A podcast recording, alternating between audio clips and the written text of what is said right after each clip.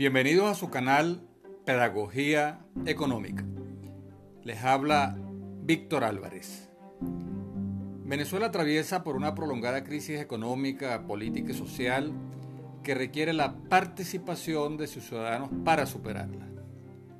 No se trata solo de un cambio político, también se requiere un cambio en el modelo económico, lo cual implica la transformación de la cultura rentista acostumbrada a vivir de ingresos que no son fruto del esfuerzo productivo, por una nueva cultura tributaria sustentada en el valor del trabajo y la inversión productiva. Cualquier gobierno que asuma la conducción de Venezuela recibirá un país en ruinas. Desde el inicio tendrá que aplicar drásticas medidas para corregir los graves desequilibrios macroeconómicos que causan la escasez e hiperinflación.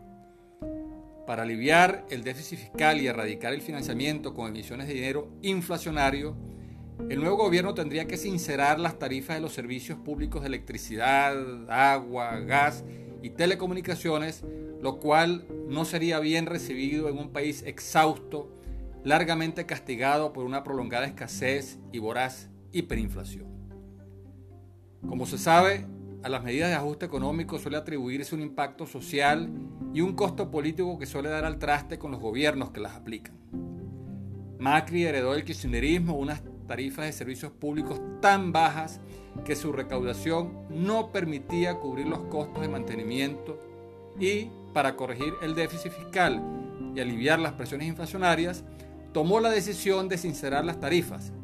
Pero la clase media urbana, las pequeñas y medianas empresas y los trabajadores sintieron que sobre sus bolsillos recaía el mayor peso del ajuste. El creciente descontento social se expresó en un costo político electoral que abortó las reformas económicas y llevó al reemplazo del gobierno que impulsó las mismas. En Ecuador, la reducción del subsidio a la gasolina, con su impacto en las tarifas de transporte público, se anunció luego de aprobar una ley que ofreció generosas exoneraciones de impuestos a las grandes inversiones de capital. La intensidad de las protestas obligó al gobierno de Lenín Moreno a echar para atrás las medidas.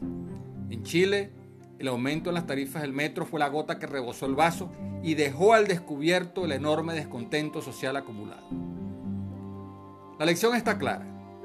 Los problemas económicos heredados después de largos periodos de gobiernos populistas no pueden corregirse cargando el costo del ajuste sobre la población más vulnerable. El creciente descontento terminará restaurando el viejo orden que ya se creía definitivamente superado.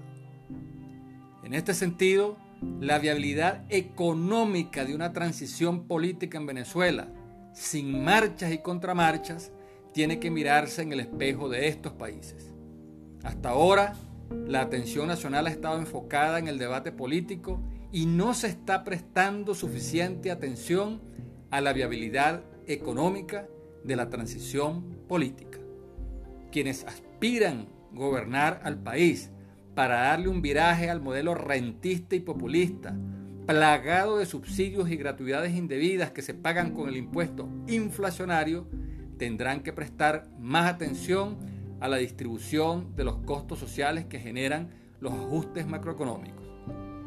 Si no se prevén las debidas compensaciones y si las medidas no se comunican y explican bien, el rechazo de los sectores afectados puede dar al traste con el programa de reformas económicas, la transición política puede ser abortada y los desequilibrios económicos que se expresan en una severa escasez y galopante hiperinflación que castiga a los hogares, empresas e instituciones, en vez de corregirse, se verán agravados.